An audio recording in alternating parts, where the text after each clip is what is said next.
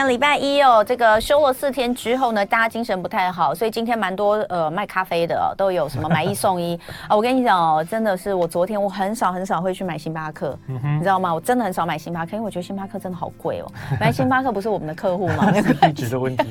我觉得它真的很贵，而且你知道吗？我前阵子看了一篇文章，这是那个美国的报道，就是说呢，他们去研究了有钱人，这个有钱人是真的很有钱的那种，金字塔顶端的，对对对，有钱人。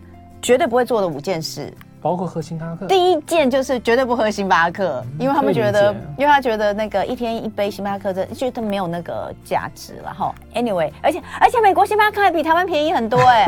好，我要讲的就是呢，昨天呢我就看到新闻说什么星巴克有买一送一，我超开心的，因为是昨天新闻，我也是昨天我就跑去，我就差遣我女儿去买，结果那个阿呆去了之后也没有先问一下今天是不是有买一送一，就先买了，就先买了，因为他要他要喝的跟我要喝的不一样，我就跟他说没关系，就各自买一送一，然后我们另外一杯放冰箱，明天还可以继续喝嘛，我们都喝冰的。就这个阿呆没有问，他就买了两杯，嗯、然后买了两杯也没有送，然后人家在人家在那个什么结账的时候也会，他应该也会发现，他有发现他也不敢问，然后他就出来跟我说：“哎、欸、妈，今天好像没有买一送一。” 我说：“那你怎么没有说我不买了？” 这样喝起来有更高级的感觉。哦，我就说好了，那昨天就算他赚到我亏到，因为是我付的钱哈，嗯、所以我要跟大家讲，今天很多都有买一送一啊，什么博朗啊，我记得，然后好像那个呃。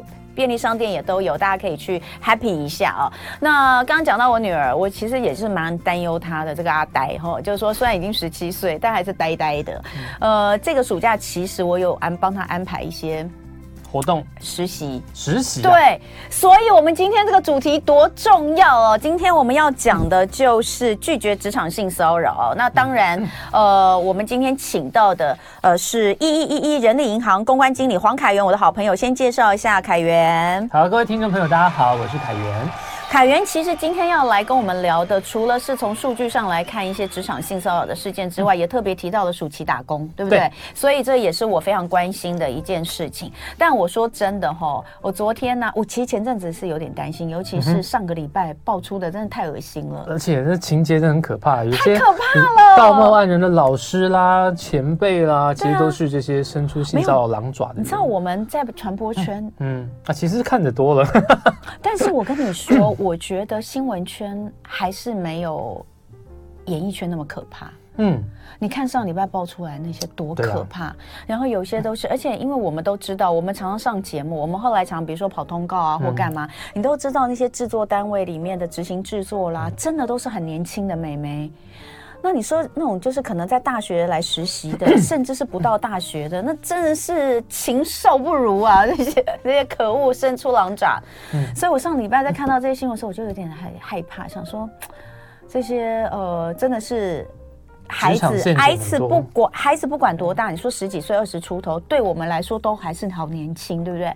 所以我就想说，那真可怕哎、欸！这个孩子出去打工啦，或者去实习的话，会遇到什么事情，然后不敢讲。我我说我就不敢讲。你看看，我叫他去买，跟他说买一送一。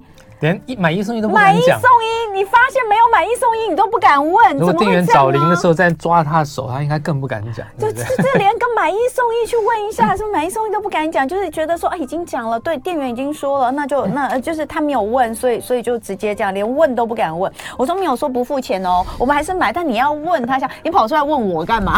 你应该是问店员呐，对不对？好，我要讲的就是，所以你就会觉得说很可怕，但是。嗯我后来想想，我又跟我老公说，但我觉得最近应该是最安全的时候。在风头浪尖上面，大家反而比较收敛。对，但我我觉得作为一个年轻青少年的母亲哦，童文，其实你应该真的是蛮值得担心的，因为其实，在我们的统计之中。嗯哦，我们的问卷调查出来，其实呃是，在打工的过程中受到性骚扰待遇的，比我想象的还蛮还高的。你们最近就做了一个二零二三学生暑期打工及职场性骚扰调查问卷。对，因为我们其实调查的这些是呃曾经打工过的这些学生中，他就有反映说有一成五。百分之十五的学生曾经在呃这个职场上面，他们还只是打工而已哦，嗯、在打工的过程中就遇到了一个性骚扰的状况，嗯，而且其实性骚扰他们真的其实就像你刚刚讲的，嗯啊、呃、敢怒不敢言，嗯、有六成三他是装作没事情啊，就是好像发生啊这个呢就当做就过去了。哎，这些大概多大年纪？这些其实大家都大学生啊，呃，高中到大学生都有。你说看这是不是很可怜？所以你会很害怕说，哦天哪，原来职场上现在这个状况，我敢不敢让我的孩子去打工？嗯，我觉得这件事情确实是现在蛮令人担心的。嗯、那呃，其实看得出来呃。目前的职场环境真的是有很多陷阱，嗯，所以其实让他们在踏入不管是实习啦，或者是打工啦，甚至是求职的正职，其实我觉得一些心理建设都要做好。嗯，好，所以你看哦，这边有百分之十五点三的受访学生说他曾经遭遇程度不一的性骚扰，对，那里面。嗯有好多种不同的骚扰方式哦。嗯哼，言言语还是居多啦，因为其实我觉得这个就是他们可能会是一种呃呃比较闲湿，或者是比较没有礼貌，不是很尊重他人身体的等等这种玩笑。嗯、这样开始他们只说啊无伤大雅，讲个黄色笑话等等的。但其实他们疏忽了这个听的人，如果感觉不舒服的时候，这也是言语的骚扰一种。嗯，好，那待会回来继续聊。你刚刚讲了什么？你有一个女朋友？是不是我没有注意到？你刚刚说你有一个女朋友？对，之前。的朋友还是前女友？一个前女友可以讲哦，可以讲，名字不能讲啦，就是跟好，等一下再讲，等一下讲，因为 大家知道凯源呃，在呃一一一之前哦，他跟我一样都是在媒体圈，我们在媒体圈都待很久，所以其实知道的东西呃蛮多的哈。那等一下大家也可以来聊一下。那刚刚我们 我们回到刚刚讲的这个职场打工的暑期学生暑期打工性骚扰，呃。言语骚扰百分之七十二点七，然后有肢体骚扰是百分之四十点九，文字图片骚扰是百分之三十二点八。对，那当然，我们认为职场性骚扰就是不平等的权利结构。嗯哼。你想想看，连我们就是正直的成人了、嗯、哦。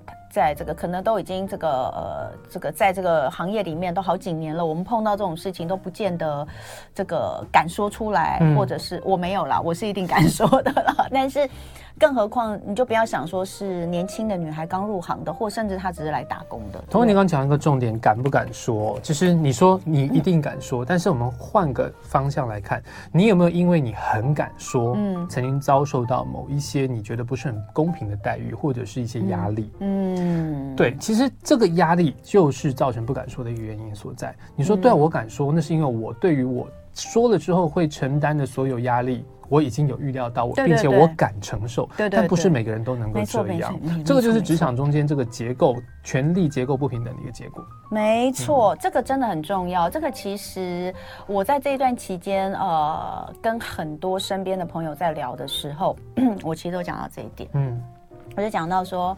呃，比如说好，比如说你在一个一个一个公司里面，你就是知道他有这样的文化，啊，就是主管呢下了班就喜欢找找这些女同事们去吃饭、喝酒、唱歌，对，然后在期间就是会他来秋来，哎，抱啊、搂啊、摸啊，就是会这样。那我知道，我就不去，嗯哼，好，我就是一直拒绝，拒绝了几次之后呢，哎，你他就不会再找你了。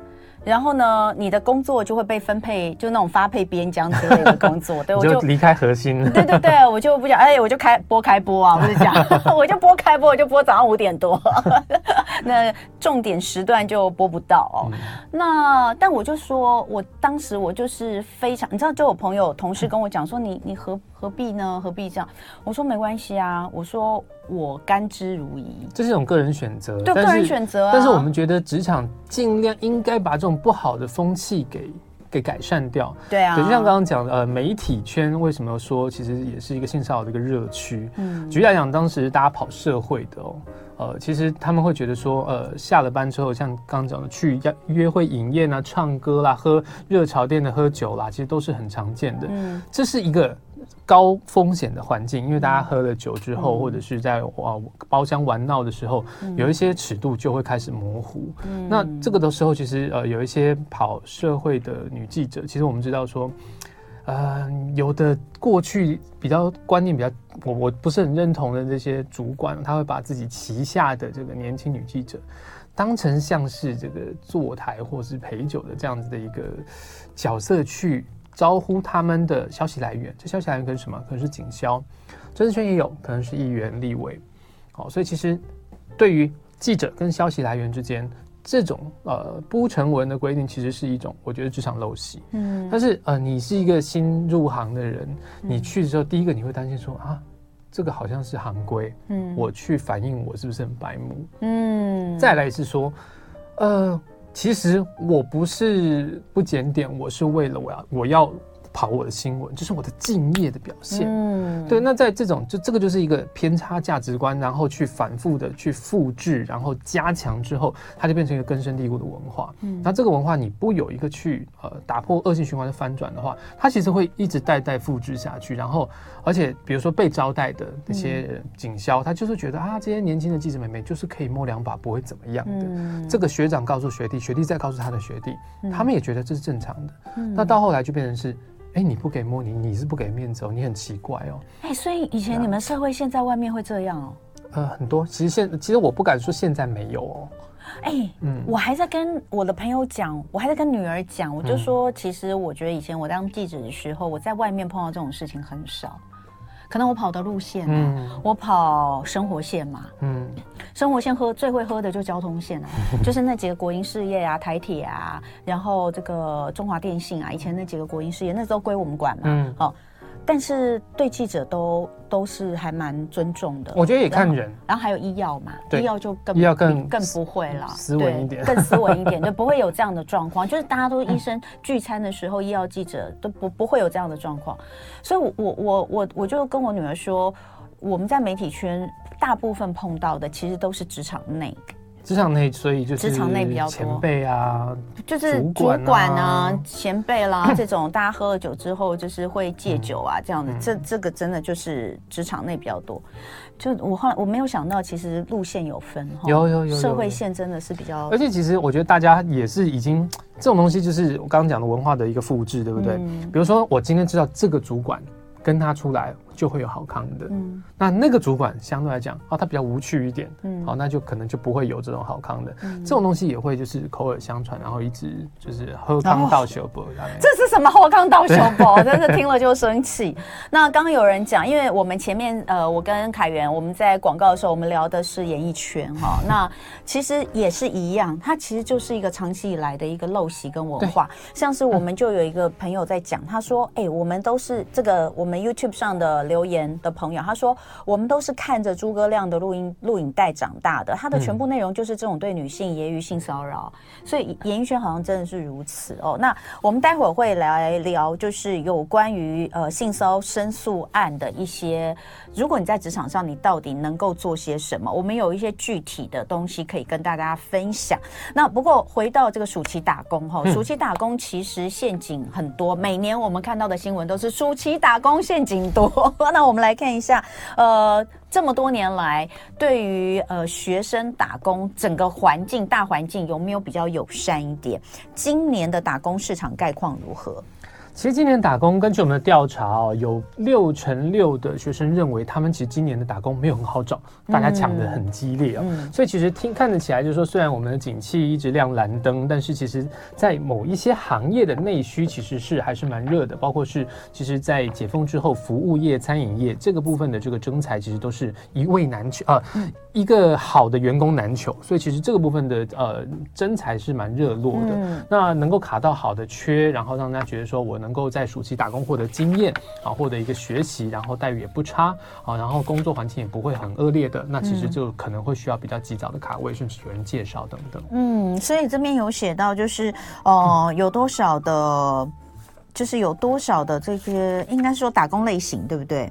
啊，对，这边其实我们提到就是就业呃服务业的就业人数回回温，所以就是它的是比较热的。嗯、然后六成六的学生认为啊，今年的工读机会比较竞争。嗯，然后今年学生们喜欢的打工类型大概是什么？其实，因为其实，在社会的结构有所变迁的情况之下，打工的类型越来越多元哦。包括说很多呃过去没有的行业，比如说像外送经济、零工经济、自媒体的一个助理等等，这个其实在过去的时代啊没有这样的职缺。但是因为现在新兴的一个社会形态，让这些呃他们会觉得说，比如说我要当 YouTuber，我对于这个职业很向往。那现在有些 YouTuber 他们会利用呃暑期开放一些呃实习或者是呃攻读的一个。状况，比如说他就是在现场做一些助理的工作，他就可以等于是提早见习。那像这种工作就是目前很受学学生欢迎的。嗯，我在这边看到哦，就是你们做的调查，可能有五成 都还是做餐厅内外场，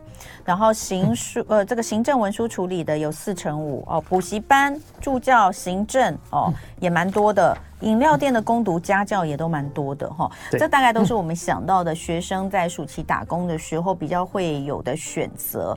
那呃，不过我我真的觉得蛮有趣，你这边有特别写到一个有一你们有一个兼差打工网啊。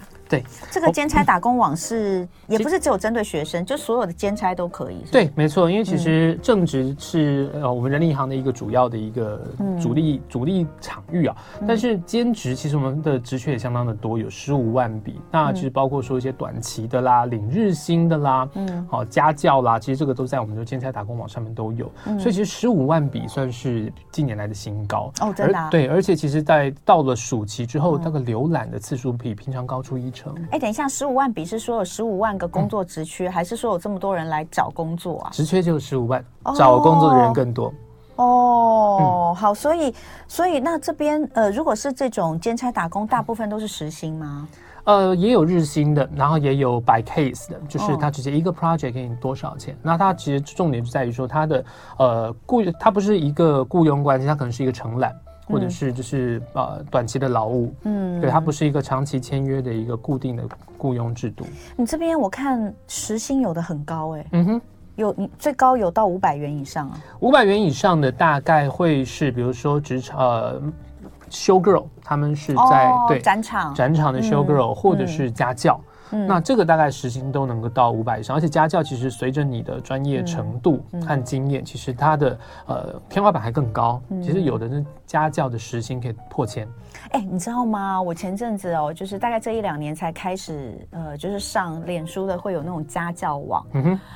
哦，然后我就在想，这时代真是不一样了耶。嗯，你知道我上去看那个家教网啊的照片啊，哎，你知道我要讲什么？你应该没有去家教网上看过，对不对？对，就是那个我说的家教网，不是呃，不是不是真的一个网站哦，它是在脸书有这样的一个家教网的社团。社团。那呃，就会有大部分都是学生、大学生，他们自己上去 po，就是简介、简介，然后照片，很专业的一个 pro profile，对不对？不是，我要讲。不是，就我们觉得他应该是很专业的 profile，就像我们以前在你真的去那个家教网站上面看到，你会看到照大头大头照。我的我的印象中，出来就是真学生的，应该都是一个学士，会有一个学士照或学士帽，因为有些是高中有啦，大部分是大学才会有。那大学还没毕业，当然没有。但你就会是一张就是看起来蛮正常的照片。就你知道吗？我现在看到那个看起来跟交友软体没什么差别，对不对？超夸张的，怎么会？他他要教，他是比如说他是教教数学，好，不管啦，不管他教什么，什么全科啊，国中、高中这样子。嗯，哦，我不知道该怎么形容，你知道吗？芳芳，我觉得这个是是一个世代差异，因为我我我不知道该怎么形容。你现在讲的是兼职的大学生，他去家教，然后他你觉得他照片用的那种就是很不不不要讲不三不四，就是很很随便的这种照片，但不要说兼职打工家教了。我们现在在正职的职场的履历照片也是这种吗？我们也有看到各种的，比如说就是 他可能是影片的一个截图，一个哎这样子一个奇怪的动作的，就是呃，你看着那个履历就说，嗯，现在年轻人没有一张正常的照片可以用吗？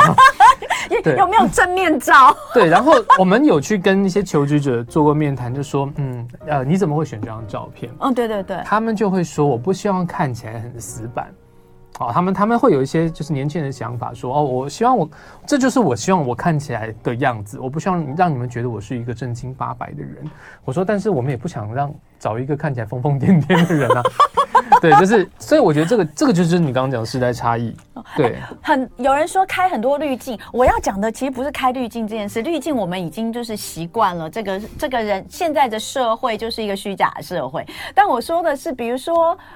他会放一张他的冲浪上半身就是没有穿衣服的冲浪照，嗯、可是可是他其实不是要要应征教练，应征教练，对他不是、啊，对，或者是我看过那种照片是庆生被砸蛋糕的，然后就满脸奶油，为什么呢？他说哦，我想显示出啊，我是一个非常热衷于社交、朋友很多的样子。嗯，好像休休息一下，待会回来继续聊。今天礼拜一早上的办公室同乐会的主题是拒绝职场性骚扰，在现场跟我们聊天的是一一一一人力银行公安经理黄凯源，欢迎凯源。各位听众大家早。好，我们刚刚这个最后啊，这个让我这个失控大笑，是因为我们开始聊到，就是现在呃看履历哦，就是的照片，有时候真的是让人不太能够理解这个应征者他想要传递的讯息是什么哦。嗯那好像这真的是一个世代的 gap，就是 不过刚刚后来我跟凯源聊，我就说那到底现在的求就是。面试者会喜欢收到什么样的照片？我们以前传统都一定会去拍，但一个大头照就是端端正正的这样坐直直的，对，然后耳朵要露出来，然后。但你说其实现在还真的，我觉得现在这种照片真的呃比例降低很多，嗯，对，因为其实大头照它的每个人的姿态一样，打光方式、化妆什么，其实都把人修的算是很样板。那其实呃就变成说看一些五官的差别，你看从看从照片看不出这个人的个性。对，那其实我觉得现在用一些呃相对是生活化一点的照片，它会比较看得出个性，但是就是生活化不要到太 over 程度，嗯，对，否则的话，其实你毕竟还是要去思考说你，你你拿这一份履历是要应征什么，嗯、然后你的你展现出来的这个个性也好，嗯、讯息也好，是不是能够对应到你所要应征的职位？对，像我们刚刚啊，就上，因为我就 说这个呃，我有参加这这个是脸书里面的这种。大学的打工家教交流社团，然后里面就看到很多这个大学生 PO 的照片，真的非常有趣。像我们刚刚看到一张，我觉得最有趣的就是。呃，他跟一只好大的狗，狗的正面非常清楚，但是他的脸看不到，因为他被完全被头发遮住，连个眼睛都看不到的。然后我们就好棒，狗录取了，是不是很能理解？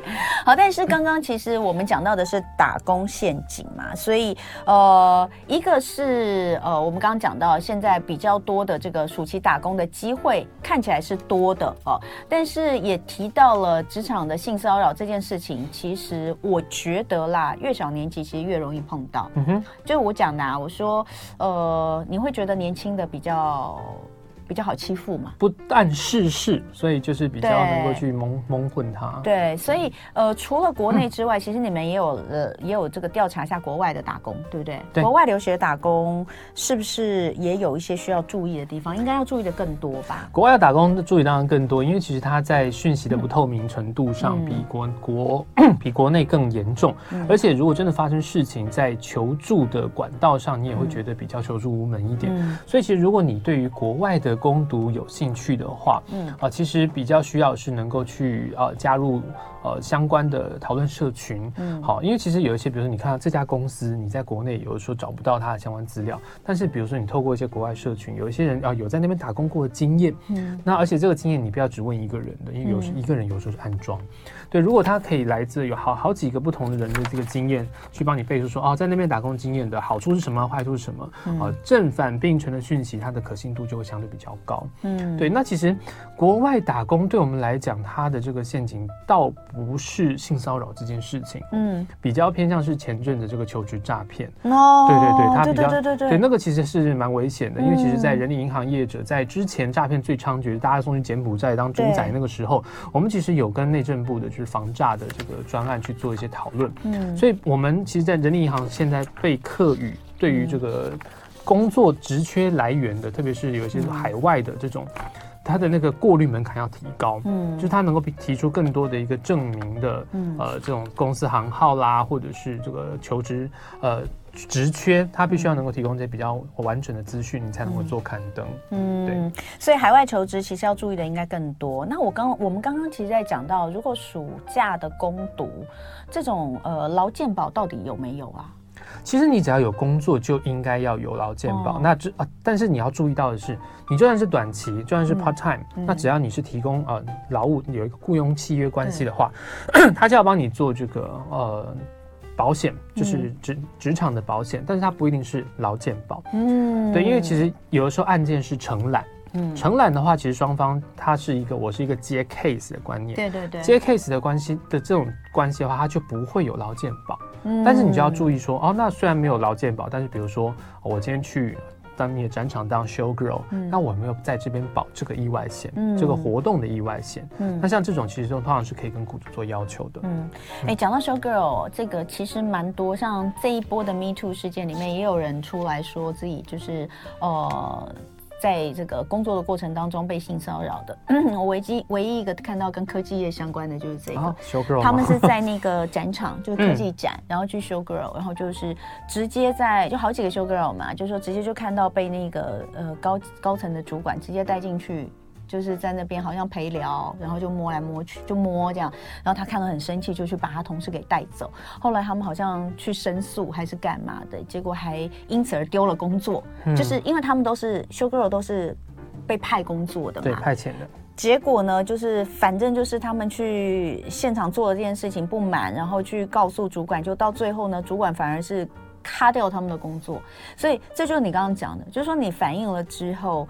你你你你得到的结果会是什么？所以像你今天要分享，嗯、你本来是要分享一些打工留下的一些呃阴影，其实有也是 show girl 对不对？对，我们今天有一个案例，其实他就是在活动的职场，然后主主管，嗯，好。就是对他就是会有讲话有尺度，有一些奇怪啊，嗯、然后靠近他讲一些让他不舒服的话，嗯、甚至是还加码去做这个呃邀约，我说下了班之后一起去出去玩玩，吃个饭什么的。嗯，对，所以其实这个呃都都算是职场性骚扰的一个太样。嗯、但是呃，我们对于这样的这个建议啊、呃，有几个，第一个当然是呃你要先避免哦。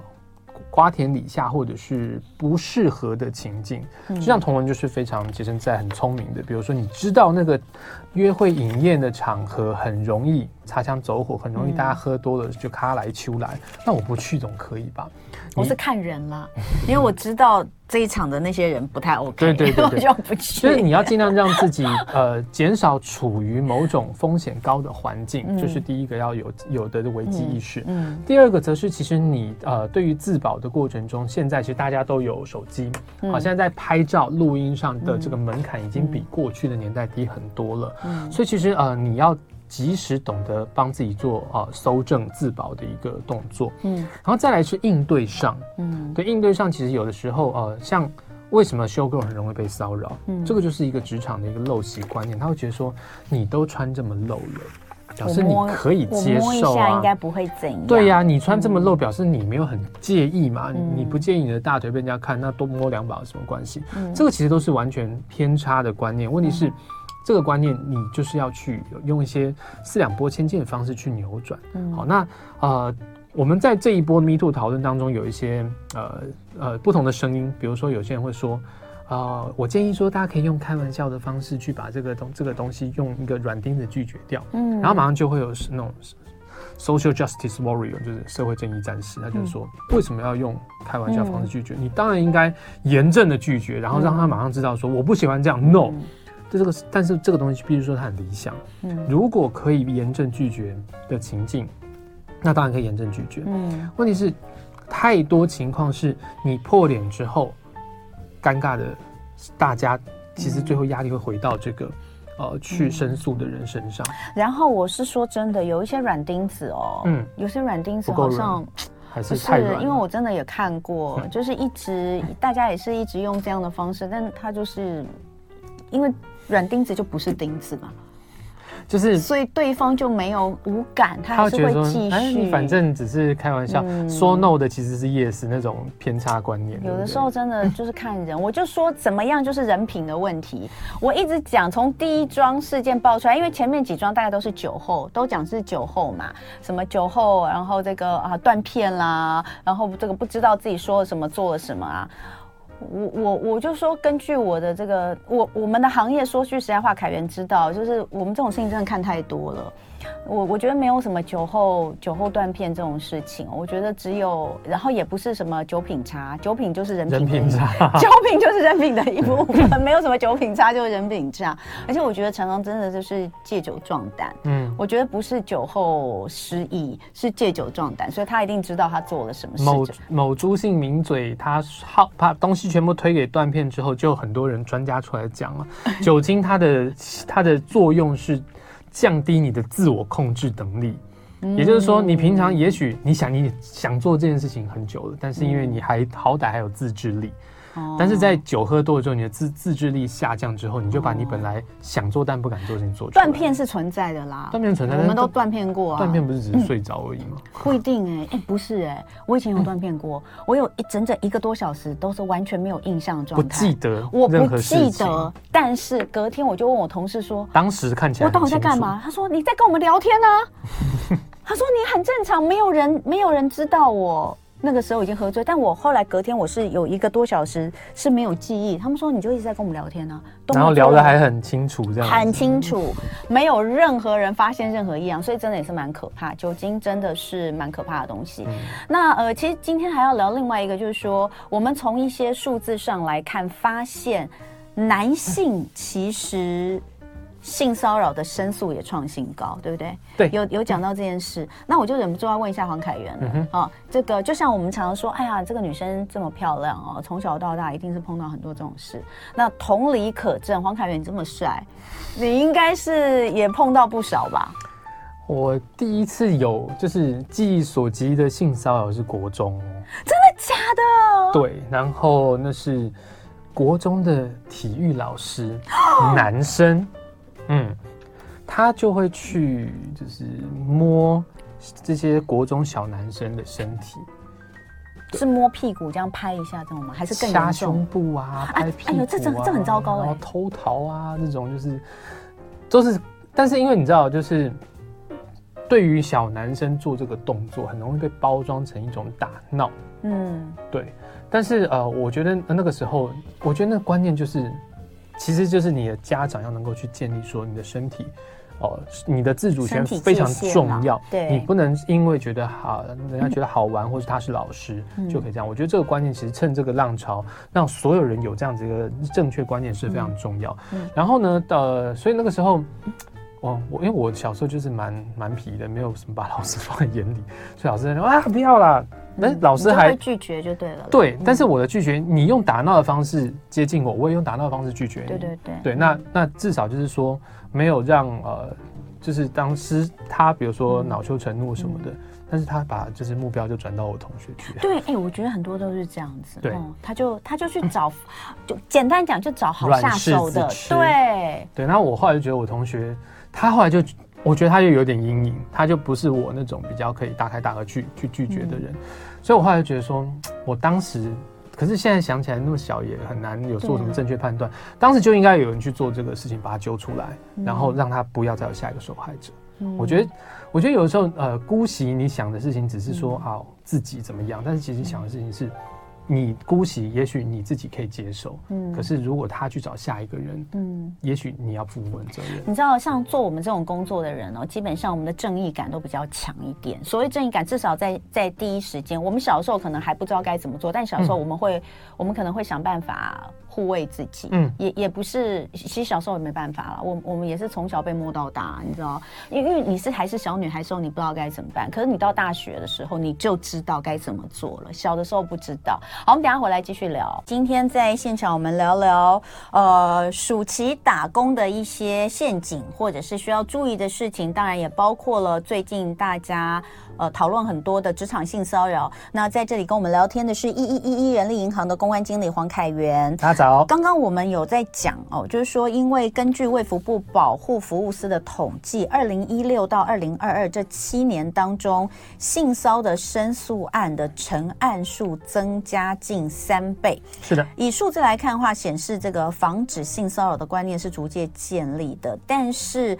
呃，我们本来想要讲说，哎，这个主管啊，人资怎么处理啦？可以寻求哪些申诉管道？但我们后来聊讲一讲，觉得这个东西实在是太不切实际了。这其实蛮困难的，即使是现在 MeToo 运动烧到这样子，大家都已经有这个意识在。嗯。但是当你真正在职场上，或者是任何的呃环境当中去处理性骚扰申诉案件的时候，你会发现。很困难，嗯，因为其实你作为一个中立的仲裁者，嗯、你还是要听两方讲话，对不对？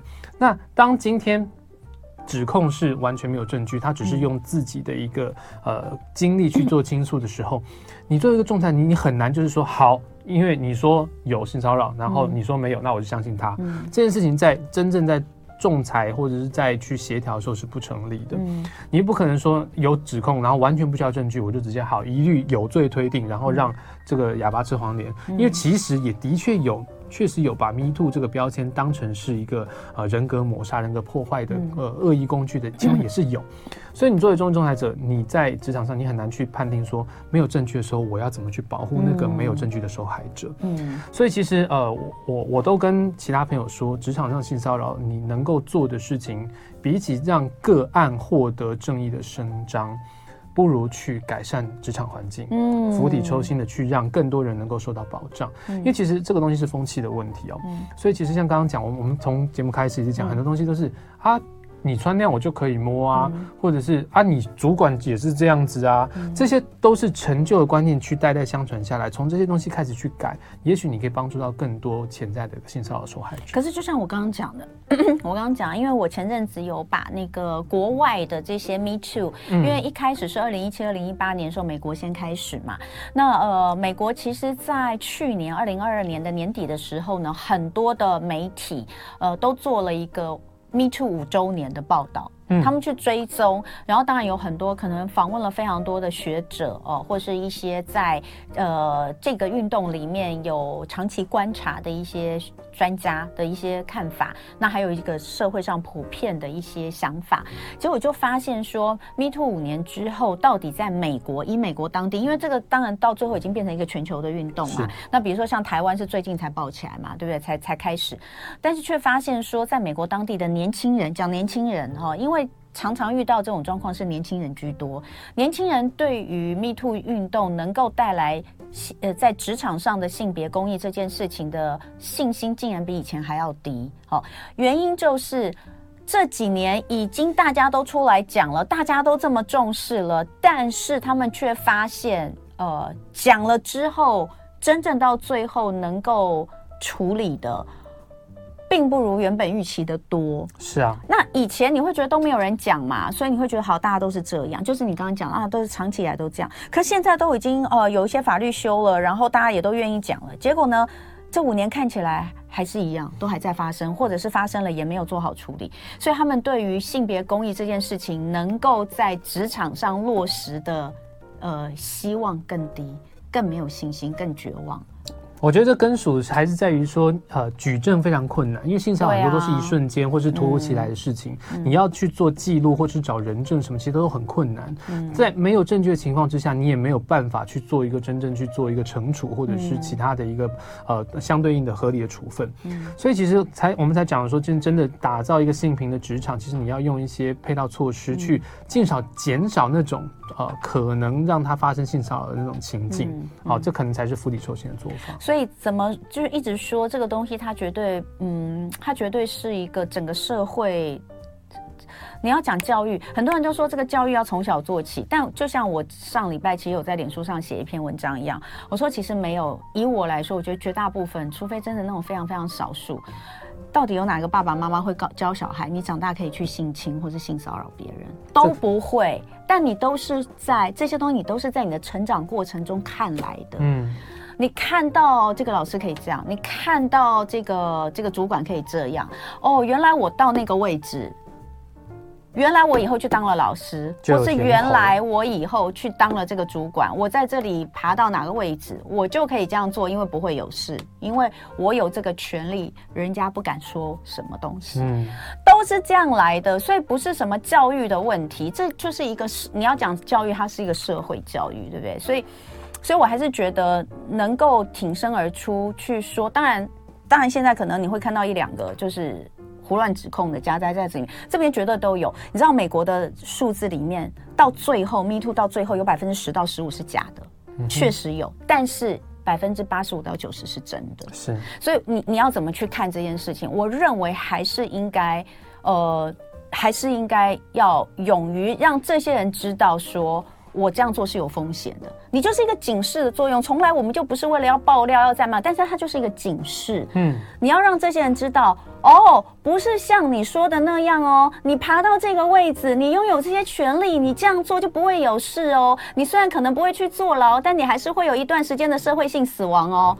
就是要警示他们，让他们知道有这件事情。哎，我这样会太偏激吗？不会，而且我觉得刚刚那个观念也不只是要警示那些加害者，你要警示那些潜在的受害者。嗯、你看，你跟你。类似处境的人，他们会遇到这种事哦。嗯、你如果去那样的场合，可能会被这样哦。嗯、这些观念也要植入在他们那个大脑当中，嗯、甚至是说，嗯、呃，他们有一个自保的一个观念之后，嗯、其实让呃这些加害者他也会知道说，哎、嗯，我这样做，说不定。我会被拍下来，我会被录音，我会被怎么样？那他多少会收敛一点。我觉得这个只能就是用这种方式去慢慢改变风气。好，今天聊到这里，非常感谢一一人力银行关系经理黄凯源来跟我们聊天，谢谢凯源，谢谢同文，谢谢各位听众。就爱点你 UFO